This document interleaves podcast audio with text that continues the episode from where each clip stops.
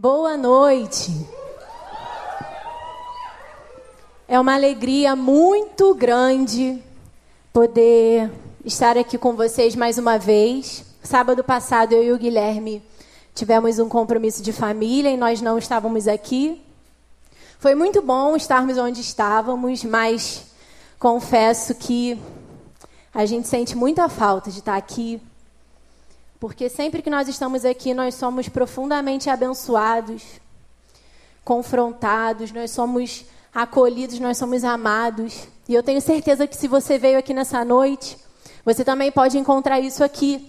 Eu queria saber quem está vindo no Alternativa, no culto Alternativa pela primeira vez. Tem alguém aqui que está vindo pela primeira vez? Levanta sua mão para a gente ver. Gente, aplauda. Gente, olha quanta gente. Levanta assim, ó, alto a sua mão, olha. Que coisa maravilhosa. Deus te abençoe. Você é muito especial para nós. Essa pessoa que te convidou para vir aqui, deixa eu te falar uma coisa. Essa pessoa que te convidou ama muito você. Não sei se você é um menino e foi uma menina que te convidou, não sei que amor é esse, tá? Não sei. Mas com certeza você é uma pessoa muito querida para quem convidou você. É, o pessoal da cantina, que está servindo na cantina hoje, está aqui ou está lá fora?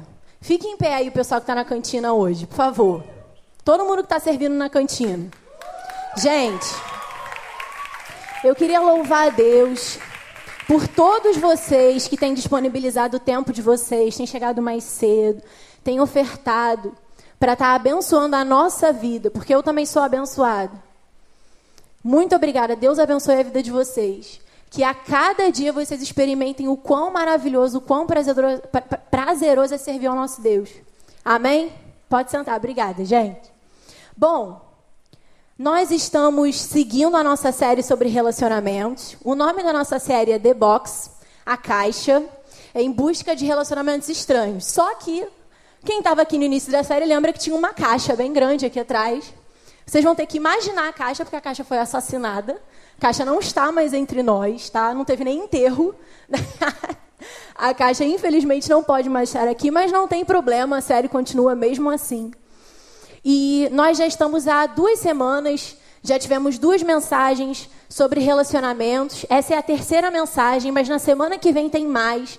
Você não pode perder, vai ser super especial o encerramento da nossa série. E eu queria muito contar com você, que você trouxesse mais alguém semana que vem com você para ser abençoado também, ouvir, ser edificado com a palavra de Deus. Bom, só que nessa noite a gente vai falar sobre um tema que eu confesso que quando o Espírito Santo confirmou no meu coração esse tema, eu fiquei um pouco apreensiva. Mas a gente, é melhor a gente obedecer, não é? Quando o Espírito Santo sopra, é melhor a gente obedecer. É, e o Espírito Santo confirmou no meu coração que nós deveríamos falar sobre quando as minhas atitudes atrapalham a vontade de Deus.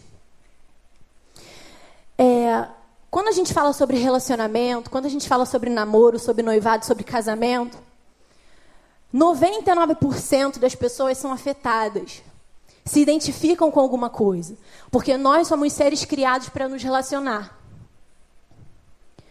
Talvez você precise muito ouvir sobre isso, porque você faça parte de uma família disfuncional. Quantos aqui, eu não quero te constranger, mas quantos aqui fazem parte de uma família em que os pais são divorciados? Levanta a sua mão, por favor. Pode abaixar, muito obrigada. Talvez você já tenha sido alguma vez ferido emocionalmente nos seus relacionamentos. Talvez você já tenha feito parte de um namoro que não deu muito certo e você saiu machucado ou machucada.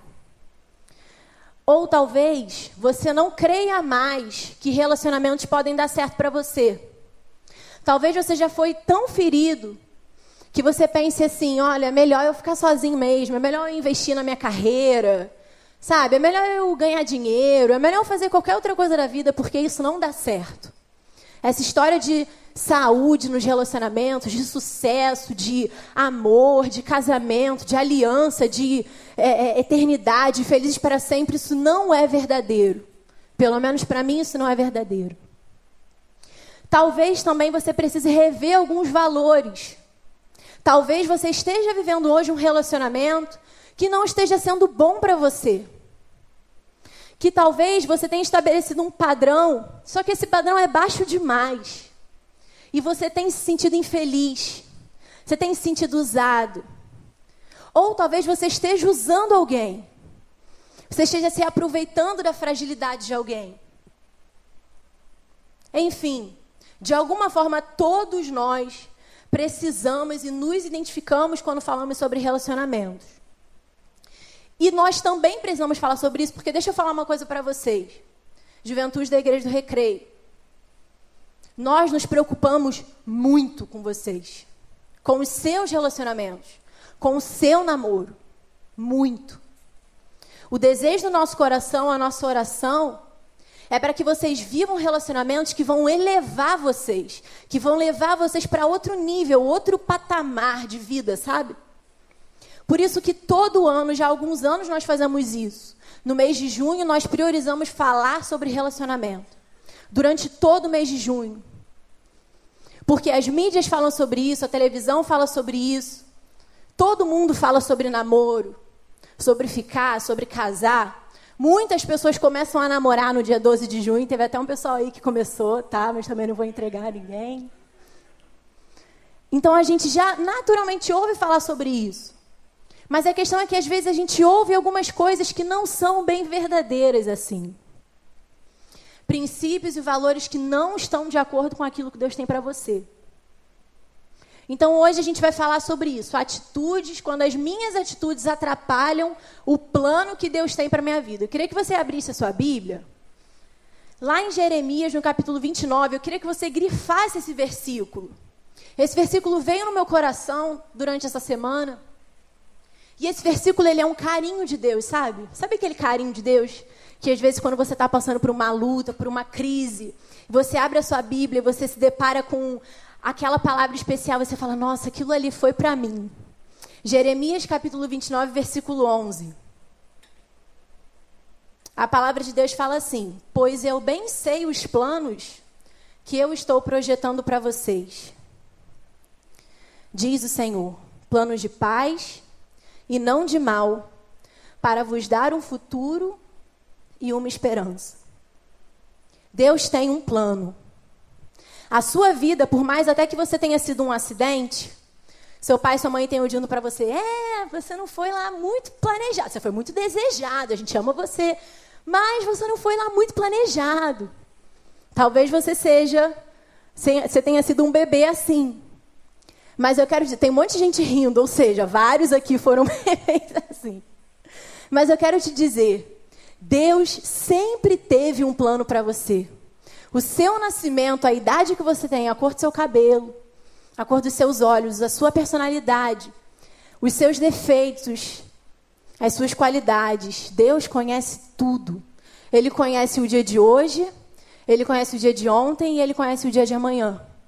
Ele sabe o nome da pessoa que você se apaixonou, da pessoa que te machucou, da pessoa que você machucou. Ele sabe da, o nome da pessoa que você vai casar ele sabe o nome dos teus filhos. Ele sabe o dia da tua morte.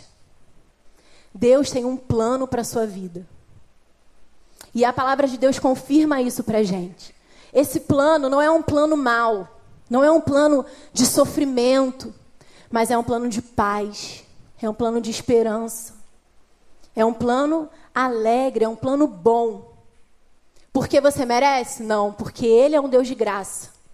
Porque Ele faz tudo de graça por você e por mim. Amém? Glória a Deus por isso.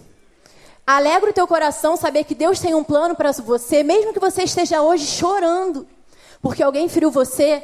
Deus tem um plano para a tua vida. Isso não foi por acaso. Deus tem um plano para você nessa noite. Ele tem uma palavra para derramar sobre a tua vida nessa noite. Queria que você folheasse a sua Bíblia um pouco mais à frente e abrisse no texto que a gente vai realmente pensar hoje à noite. A carta aos Romanos, capítulo 12. Nós vamos ler apenas dois versículos, o primeiro e o segundo.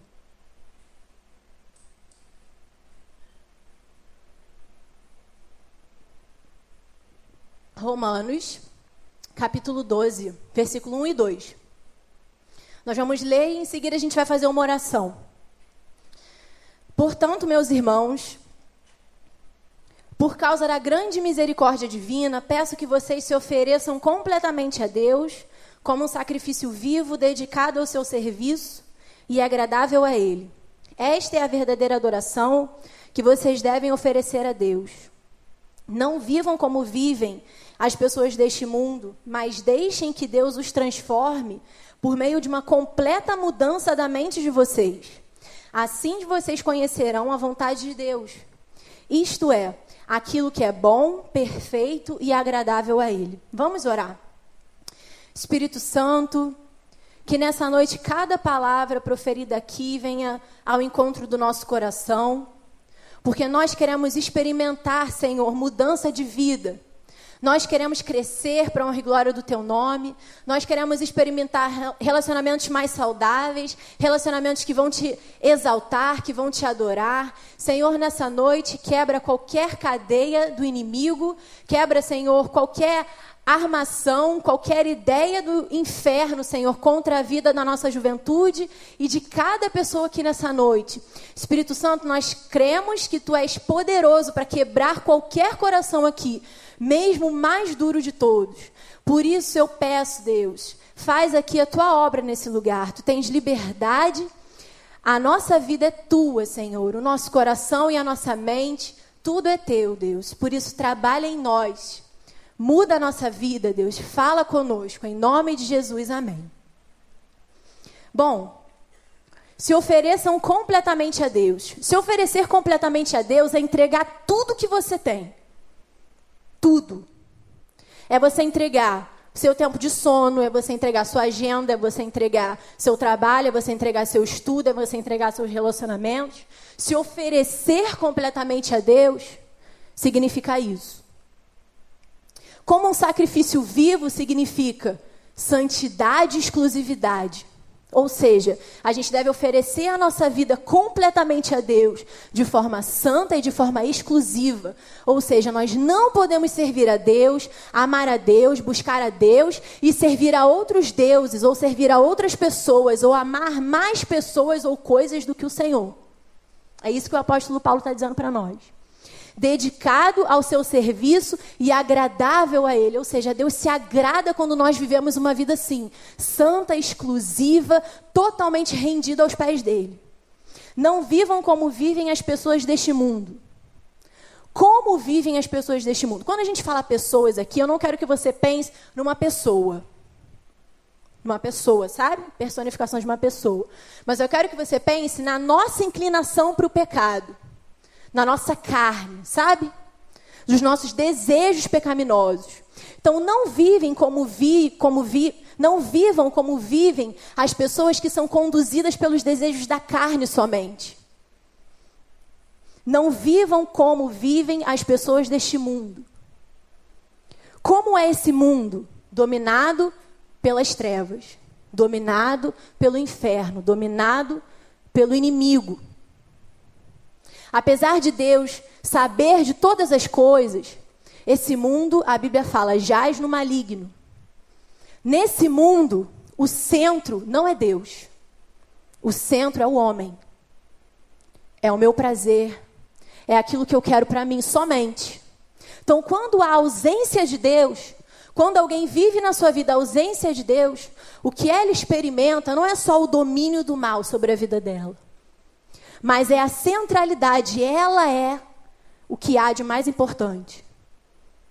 Então, talvez por isso, quando a gente se converte a Cristo, quando a gente entende que Ele morreu por nós e a gente começa a mudar de vida, a gente se torna uma pessoa totalmente diferente. A Bíblia fala que aquele que, rouba, que roubava não rouba mais, aquele que matava não matava mais, aquele que adulterava não adultera mais, aquele que mentia não mente mais. Porque tudo aquilo que nós fazíamos, somente para o meu prazer, somente para a nossa alegria, começa a cair por terra e começa a vir à superfície o controle absoluto de Deus sobre a nossa vida. Isso tudo eu estou te falando porque você vai precisar muito disso para entender. Por que, que as suas atitudes podem atrapalhar a vontade de Deus? Então, as pessoas desse mundo vivem sendo o centro da vida delas. O prazer é apenas o que importa. Então, não viver como vivem as pessoas desse mundo significa colocar Deus e os seus interesses, os interesses de Deus, no centro da minha vida. Mas deixem, o texto continua, mas deixem que Deus os transforme por meio de uma completa mudança da mente de vocês. A mente é o nosso centro de controle. Quando a gente fala de relacionamento, a gente pensa muito no coração. Ai, meu coração, ai, poxa, quando eu vejo aquele menino, meu coração, o coração dispara, né? O negócio fica diferente, tal, eu sinto um, sei lá, um negócio aqui na minha barriga, sei esquisito, mas deixa eu te falar uma coisa. Quem comanda tudo que acontece no seu corpo é a sua mente. Por isso que, inclusive, algumas doenças aparecem no nosso corpo quando a nossa mente está adoecida. Você sabia disso? O nome disso são as doenças psicossomáticas. Elas se desenvolvem porque há uma doença das minhas emoções, da minha mente. Então, o que o texto diz é que o Espírito Santo, que Deus, ele vai transformar a minha mente. Porque quando a minha mente é transformada, tudo aquilo que eu faço, os meus pensamentos, os meus desejos, os meus impulsos, aquilo que eu falava, começa a mudar, começa a ter uma outra direção. Assim, ou seja, preste atenção nisso aqui, gente, preste atenção. Assim, vocês conheceram a vontade de Deus. Isto é, aquilo que é bom, perfeito e agradável a Ele. Você percebeu que existe uma condição para gente, a gente compreender a vontade de Deus? Assim, ou seja, somente dessa forma é possível compreender o que Deus tem para mim. Algumas pessoas, não sei se você já ouviu isso alguma vez, a seguinte frase: Mas eu não entendo qual é a vontade de Deus.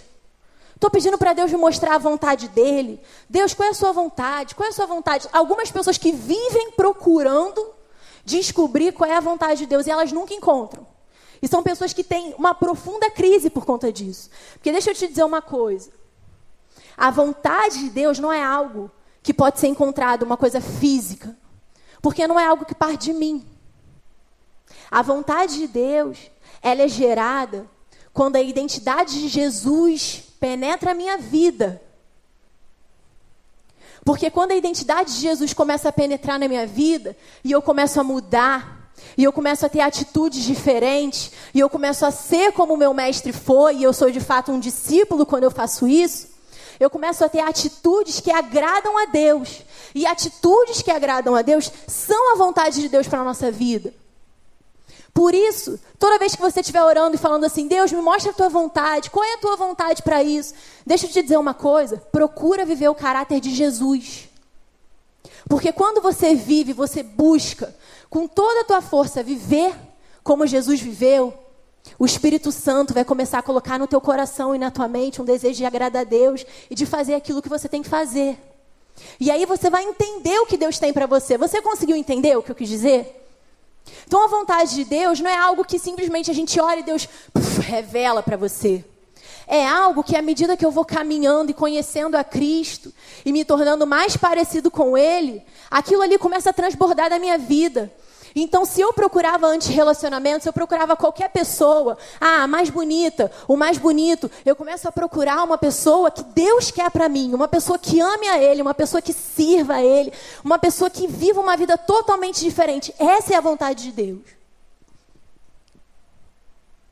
Então vamos lá. Você me dá esse controle, por favor? Axel, você pode, ou Ricardo, não sei quem está aí. Eu queria te mostrar algumas atitudes bem rapidinho, algumas atitudes que atrapalham a vontade de Deus. Quando eu puder, vocês. Ricardo, você balança assim para mim, me avisa quando eu puder. Bom, por que falar sobre isso? Ah, já apareceu ali. Porque não está aparecendo ali para mim. Por que falar sobre isso? Porque até quando a gente é crente, até quando a gente está buscando acertar, às vezes a gente ainda tem alguns hábitos, algumas manias que acabam atrapalhando o meu relacionamento, acaba atrapalhando o meu namoro, até o tempo do chaveco, sabe o tempo do chaveco? Não sei se usa mais essa palavra. Gente, eu nem sou tão velha assim, tá? Mas eu não sei, não consegui pensar em outra palavra além de chaveco. Chavecar é, é, é, é paquerar e tal, arrozar, sabe? Enfim, eu não, cara, sério, eu fiquei muito tempo pensando numa palavra, eu não consegui lembrar de nenhuma palavra que substituísse só vinha chaveco, chaveco. Enfim, chaveco. Se você não conhecia aí, ó, do tempo da sua mãe, apesar de eu não ter idade da sua mãe. Gente, eu não tenho a idade da sua mãe. E nem da sua avó, tá? Mas vamos lá. Minhas atitudes que atrapalham a vontade de Deus. A primeira delas. Essa, na verdade, foi uma frase que eu ouvi de uma pessoa. Óbvio que eu não vou falar quem foi. Eu tenho esse problema hoje. Pessoa me disse o seguinte: eu tenho esse problema hoje.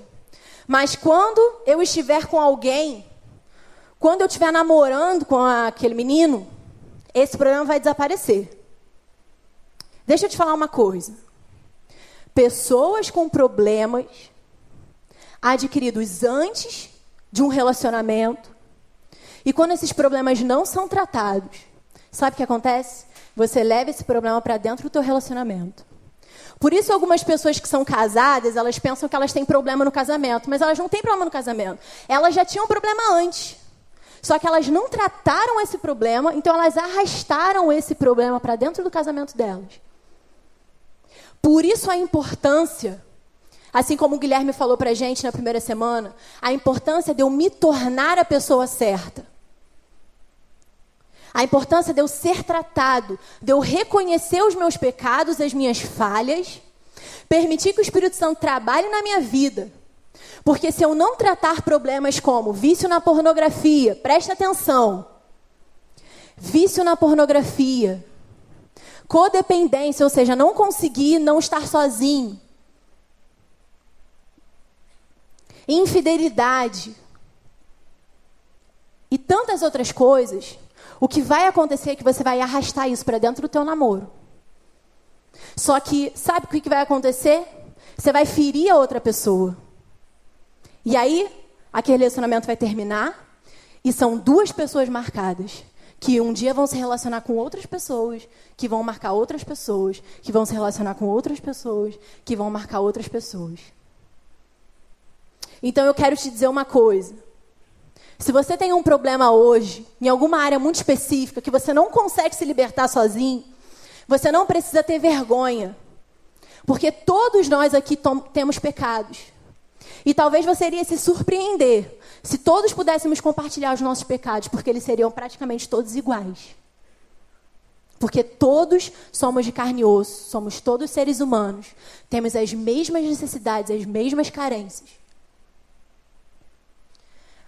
A próxima atitude: iniciar um relacionamento apenas por estar apaixonado. Gente, essa é clássica. Eu me apaixono por aquela menina, eu me apaixono por aquele menino. E isso é a única coisa que a gente precisa para ter um relacionamento de sucesso. Mas deixa eu te falar uma coisa: não é porque você gosta dessa pessoa, não é porque você gosta dessa pessoa que você tem que namorar com ela. Você sabia disso? A Bíblia fala que o coração ele é enganoso. Então, às vezes o, mundo diz para a gente assim: você tem que seguir seu coração. Se seu coração está dizendo, vai.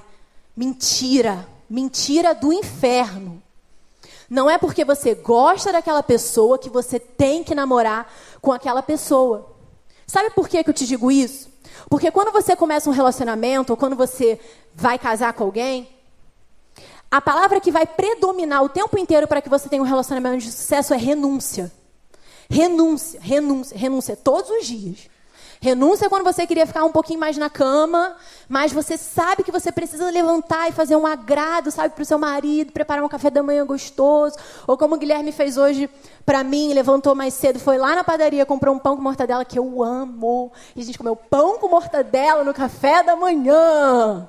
Mas ele teve que renunciar ao quê? Ao tempo dele de descanso. Eu continuei lá dormindo plena e ele levantou e foi comprar. Gente, uma salva de palmas para ele. Para esse marido aqui. Então, renúncia é o tempo inteiro, é todo dia. Só que quando eu vivo um relacionamento que eu não tinha que estar vivendo, Quando eu estou namorando uma pessoa, ou quando eu estou interessada numa pessoa que eu não deveria estar, mesmo assim você vai ter que renunciar. Você vai ter que renunciar a saber o quê? Primeira coisa, é o que você quer para você. Porque talvez você já tenha aprendido, porque a gente já falou aqui 300 vezes, que para a coisa dar certo, sabe o que você tem que pensar? O que faz feliz para ele? O que faz o, o, o que faz ele ser feliz? Não o que me faz ser feliz. Quando você começa a pensar e a viver dessa forma, o que faz ele feliz, a coisa dá certo. Só que quando você se relaciona com uma pessoa que você não tinha que se relacionar, que não tem os mesmos valores, os mesmos princípios que você, talvez o que agrade a ele, talvez o que faça ele feliz, é aquilo que você sabe que você não pode fazer. Só que você está naquele relacionamento. E você está apaixonado e você quer agradar. E você fica, poxa, eu não vou fazer, mas ele vai terminar comigo. Mas ele vai achar que eu sou assim, ele vai achar que eu sou assado. Pois é, você procurou isso. Você entrou nesse relacionamento ou alguém te obrigou? Você escolheu. Você vai ter que renunciar também o seu tempo. E o tempo hoje é o que a gente tem de mais importante na nossa vida. O tempo hoje ele é tão curto, né, gente? Impossível. A gente não tem 24 horas, é impossível. As histórias que a gente tem 24 horas num dia, gente, é caô, tá? Não é possível. Vai passar muito rápido. Só que quando você está no relacionamento, você vai ter que abrir mão do seu tempo para estar com alguém. Só que às vezes esse tempo que você tinha era o tempo que você tinha para servir a Deus. Era o tempo que você tinha para chegar mais cedo para servir na cantina, para tocar aqui na banda maravilhosa alternativa, para liderar a sua célula, para discipular alguém, para ser discipulado. Mas como você está com uma pessoa que não entende isso, sabe o que você precisa fazer? Abre mão disso para estar com ela. Não, Raquel, mas não é bem assim, sabe? Porque ele entende o que eu vivo. Agora. Entende agora. Mas se esse relacionamento for para frente e vocês ficarem noivos e vocês se casarem, as prioridades vão mudar. E aí você já tem, ó, uma aliança com aquela pessoa. E aí o seu tempo não é mais seu, é nosso. Sabe? Os meus programas não são mais meus, são os nossos programas. E aí? Aí começa a ficar complicado. Você vai precisar renunciar, talvez, a alguns relacionamentos que você vivia. Porque talvez esse relacionamento não agrade os seus pais. Talvez sua mãe já tenha dito para você: Eu não gosto desse relacionamento. Isso não é bom para você. Talvez seu pai já tenha dito para você: Esse relacionamento não é bom para você. E você insiste. Aí sabe o que você precisa fazer? Renunciar ao seu relacionamento com os seus pais. Nossa, Raquel, isso é forte, mas é. Porque naquele momento você diz assim: olha, não me interessa o que você está querendo me dizer. E você fecha os seus ouvidos para aquelas pessoas. Então, alguns relacionamentos te fazem renunciar relacionamentos.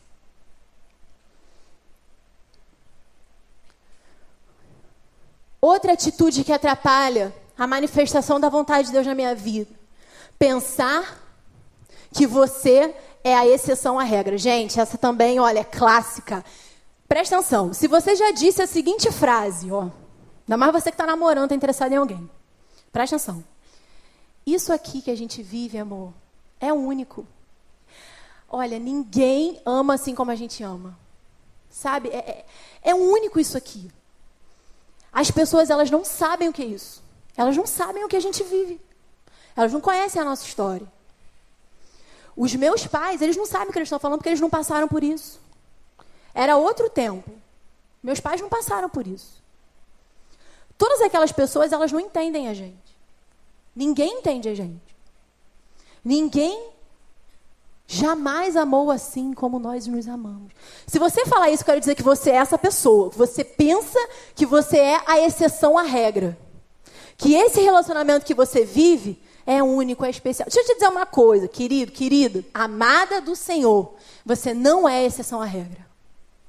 A probabilidade, se você está num relacionamento ruim, de dar errado, é muito, mais muito, mais muito, mais muito maior do que de dar certo. Então não se iluda. Você está em perigo. Você está em risco. Talvez você pense também que você merece uma pessoa perfeita. Não, mas eu sou crente. Eu sou cheirosa, tá? Eu estudo no PH. Eu, gente, sou formada no FRJ. Eu preciso de uma pessoa, assim, no mesmo nível que eu, né? Óbvio. Mas deixa eu te falar uma coisa. Você precisa se tornar a pessoa que alguém hoje, nessa noite, está sonhando em ter. Deixa eu te contar uma história. Existia uma mulher que ela amava o Senhor, crente, discípula de Jesus, firme na igreja e tal, seguia Cristo. Que ela um dia resolveu viver aí, né, o que o mundo tem para oferecer. E ela estava um dia numa festa, num evento social, e ela encontrou aquele cara.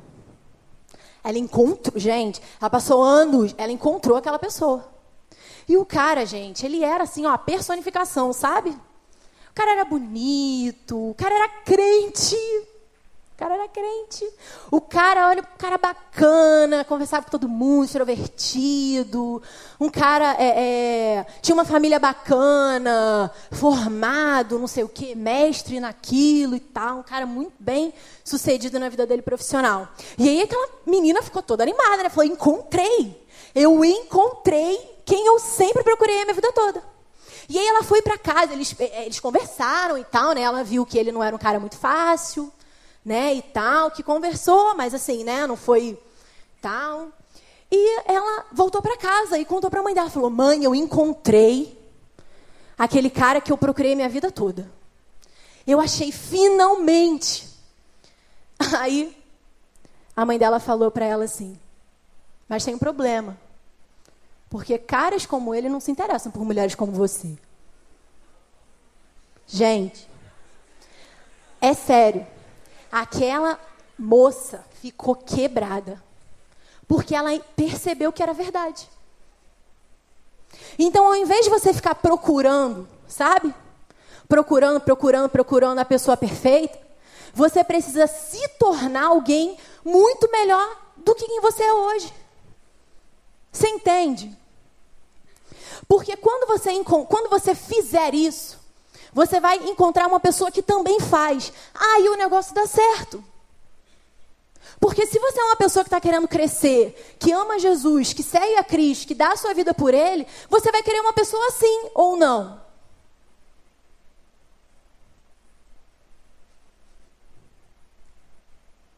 Acreditar que o felizes para sempre, que o feliz para sempre simplesmente acontece. Eu queria que você lembrasse, quem estava aqui na primeira semana, quando o Guilherme ele falou, ele repetiu as palavras do apóstolo Paulo quando dizia: Quando eu era criança, eu falava como criança, sentia como criança e pensava como criança. Agora que eu sou adulto, parei de agir como criança. Isso está lá em 1 Coríntios, no capítulo 13, no versículo 11. Deixa eu te falar. O raciocínio infantil, quando você era uma criancinha, talvez alguns até hoje, tá? Pensem assim. Mas o raciocínio infantil é aquele que a gente assiste nos contos de fadas. Nos filmes lindos e maravilhosos que eu amo, eu choro, eu canto as músicas. Gente, eu sou, assim, incrível para essas coisas, eu amo. E o que, que essas histórias sempre dizem? No final, né, acontece toda aquela trama e tal, mas no final aparece aquele, nos filmes clássicos, tá? Aparece aquele e foram felizes para sempre. E a gente vai aprendendo ao longo da vida, a gente vai crescendo, e a gente aprende que um príncipe mais uma princesa é igual felizes para sempre.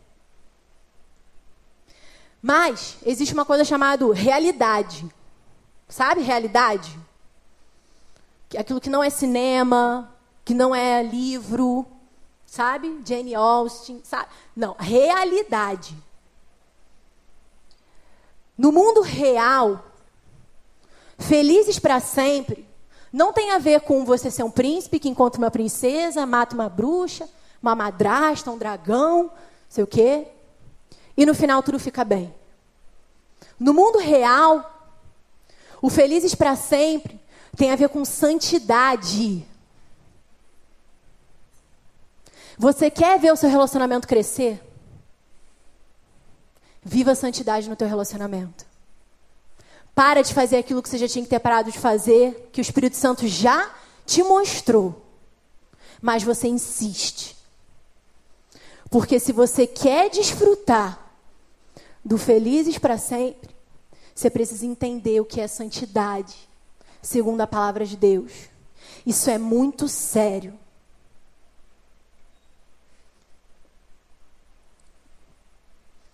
Outra atitude essa é a penúltima atitude, a gente já está terminando. Outra atitude que atrapalha a vontade de Deus: maltratar o outro. Meninas, olha para mim, só as meninas. Deixa eu ver as meninas. Uh! Lindas. Meninas, deixa eu falar uma coisa para vocês. Vocês não podem maltratar quem não é do interesse de vocês. Até aquele mala. Sabe aquele mala? Então, você não pode maltratar esse menino. A gente ri, né? Olha lá, fulana.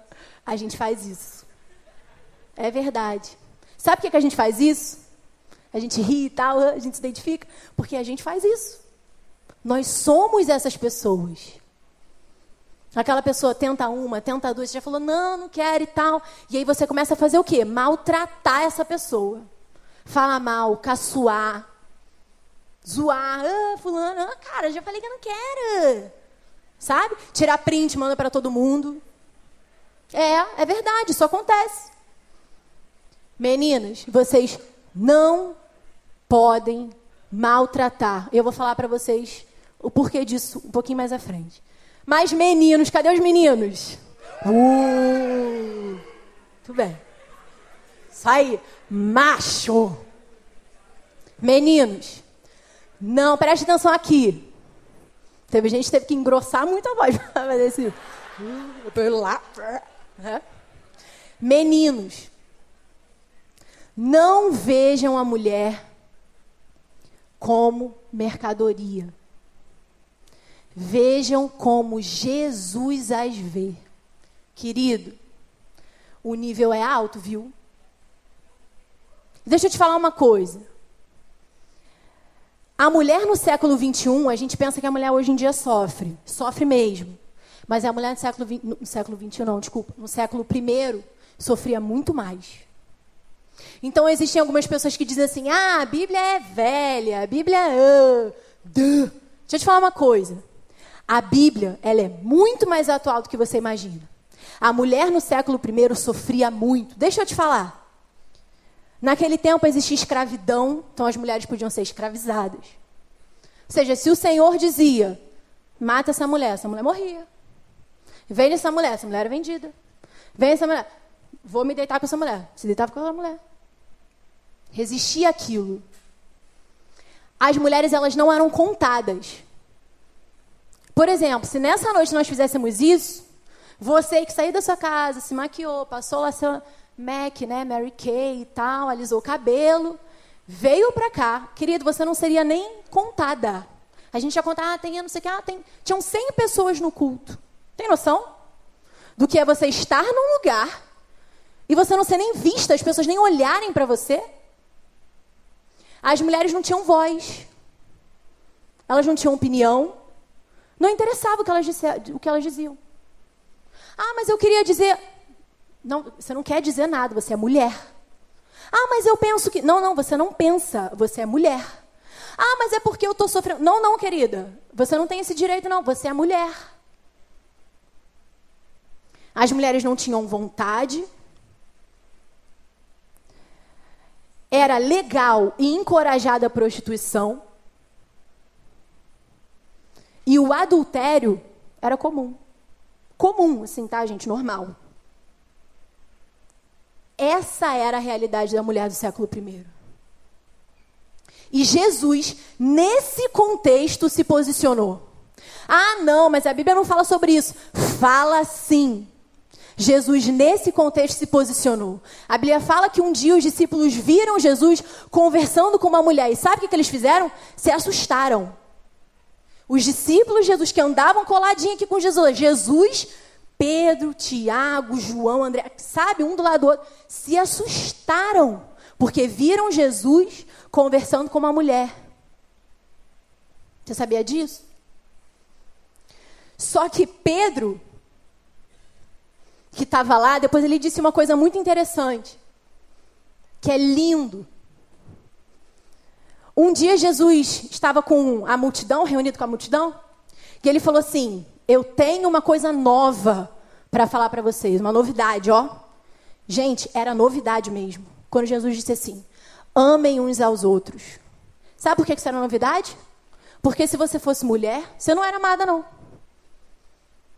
Aí eu imagino um cara lá atrás, assim, lá atrás, levantando a mão e falando assim: Mas Jesus, até as mulheres, Jesus falou assim: Até as mulheres. Jesus falou: Eu tenho uma novidade. A partir de hoje, vocês vão amar todo mundo. Nesse contexto, nesse mundo, os discípulos se posicionaram, eles entenderam finalmente. Pedro, é lindo isso, lá em 1 Pedro capítulo 3. Pedro fala assim, Pedro estava reunido com vários homens, ele fala assim: Também você, marido, na vida em comum com a sua esposa, reconheça que a mulher escuta até o fim. Só uma pausa. Antes de você tirar suas conclusões, escuta até o fim. Combinado? Reconheça que a mulher é o sexo mais frágil e que por isso deve ser tratada com respeito. Nossa, mas a Bíblia é tão antiquada, mas a Bíblia, ah, a Bíblia, é, a Bíblia fala que a mulher é frágil, a Bíblia não sabe que a mulher vai parir, que a mulher é aguentadora. Que...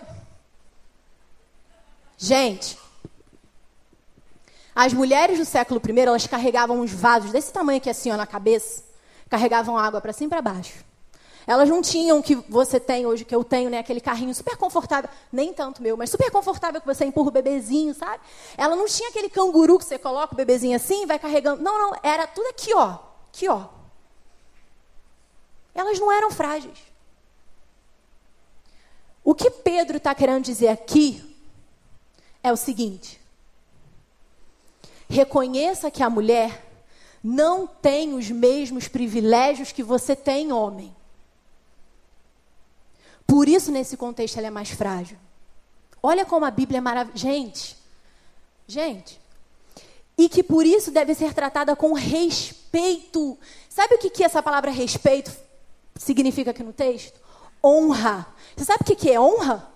Reconhecimento público. É você reconhecer o valor, os feitos de alguém, é você reconhecer que o outro é importante. Então Pedro estava dizendo para vários homens, porque naquela época, gente, o que predominava era a força. O mais forte era o que dominava os outros. Por isso que os homens dominavam, somente porque eles eram os mais fortes, eles tinham mais poder. Eles eram os provedores, eles levavam só o dinheiro para dentro de casa e eles alimentavam os filhos. E Pedro fala: Homens, a força que vocês têm, meninos, a força que vocês têm, a influência que vocês têm, porque quando vocês chegam naquele grupinho de vocês lá no colégio, uh, uh, uh, e vocês falam e todo mundo presta atenção no que vocês dizem, é, a influência que vocês têm, Pedro está dizendo, deve ser utilizada para dar honra à mulher. Então Pedro diz assim: não vai ser mais como era antes. Agora, na era da graça, depois que Jesus morreu e que ele falou que a gente deve amar todas as pessoas, as regras são novas. E ele continua dizendo assim, gente, olha o que Pedro está dizendo. Porque a esposa também vai receber junto com você. Algumas versões falam co-herdeiras, são co-herdeiras da graça. O dom da vida que é dado por Deus que, que ele está querendo dizer? A partir da morte de Jesus, todos vocês são iguais. Jesus morreu por homens e por mulheres. Sob a graça, vocês são iguais. Quando a gente olha pelas lentes da graça, todas as pessoas são iguais. cada homem, cada mulher, até aquele esquisito que te persegue, até aquela garota feia que fica atrás de você, te mandando mensagem no WhatsApp, ela é amada pelo Senhor. E aí ele termina assim, gente, olha como isso é forte. Haja assim, ou seja, faça isso, para que nada atrapalhe as suas orações. E é o sétimo ponto. A última atitude que atrapalha a vontade de Deus sobre a tua vida é pensar que a sua relação com Deus não é afetada pela forma como você trata o outro, com que você trata o outro. Mas está muito claro aqui no texto, quando Pedro diz: quando você maltrata o outro, quando você não dá honra ao outro. Ah, mas Pedro só estava dizendo para homens. Para, tá? Para.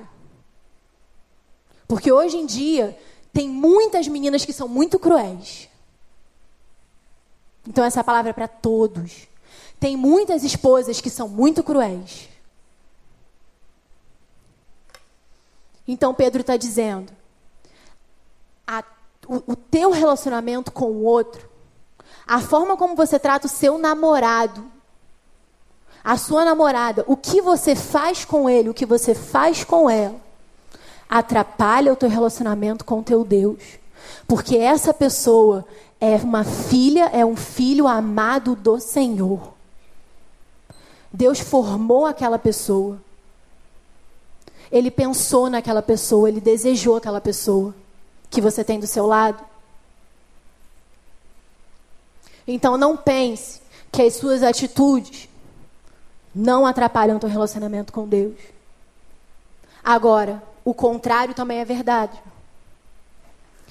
Quando eu abençoo o outro, quando eu cuido do outro, quando eu faço o outro crescer, quando eu exorto o outro, ou seja, quando eu repreendo o outro, eu agrado o coração de Deus, porque essa é a vontade de Deus. Então, o bom, o perfeito e o agradável de Deus para você é você descobrir que você é a imagem e semelhança de Deus. Gente, em Gênesis capítulo 1, no versículo 26, é um dos versículos mais lindos da Bíblia, fala assim: façamos os seres humanos, eu gosto dessa versão. Façamos, é, a nova, é, é a nova tradução da linguagem de hoje. Façamos os seres humanos de forma que reflitam a nossa natureza. Olha isso. Quando Deus criou você, e o texto diz: façamos, porque havia um relacionamento. Não era só Deus Pai que estava ali. Eles estavam juntos, desfrutando de um relacionamento perfeito. E eles juntos geram um novo ser. Olha que lindo isso. Olha como isso é profundo. Quando você está com alguém que te faz crescer, que te leva para um outro nível de espiritualidade, vida com Deus, você é capaz de gerar muitas coisas. Você é capaz de ser um exemplo para alguém. Porque você pode ter uma amiga que pode estar sofrendo, ferida, porque fez escolhas erradas. E você pode virar para ela e falar assim: Olha para mim. Ai, Raquel, mas aí você não está sendo vaidosa? Não, você está sendo aquilo que Deus criou você para ser. Porque Ele disse: façamos conforme a nossa natureza.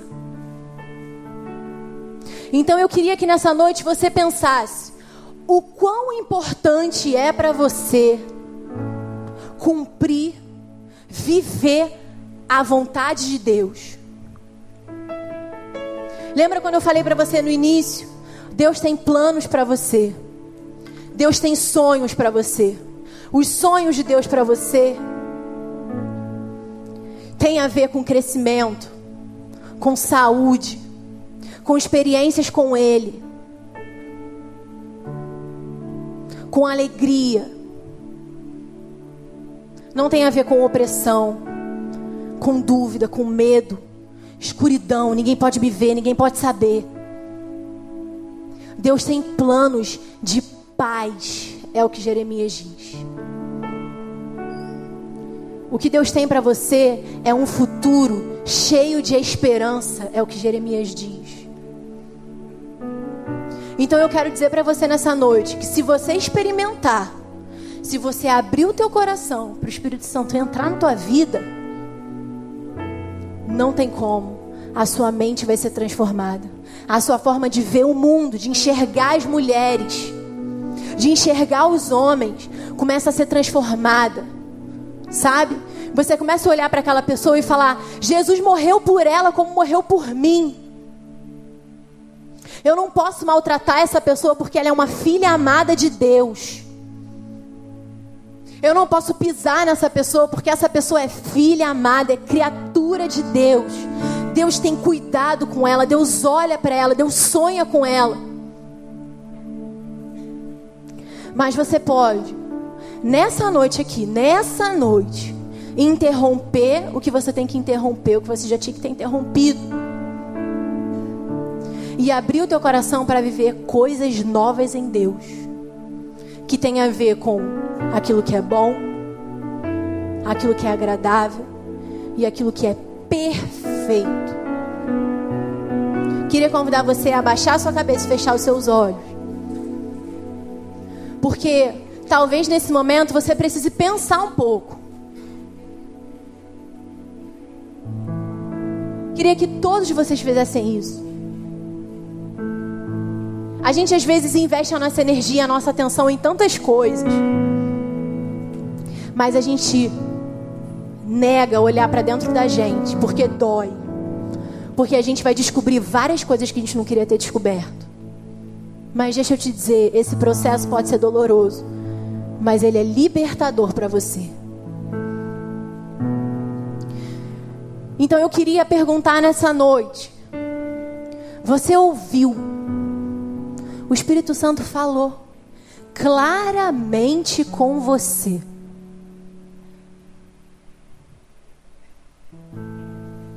Então eu queria te perguntar hoje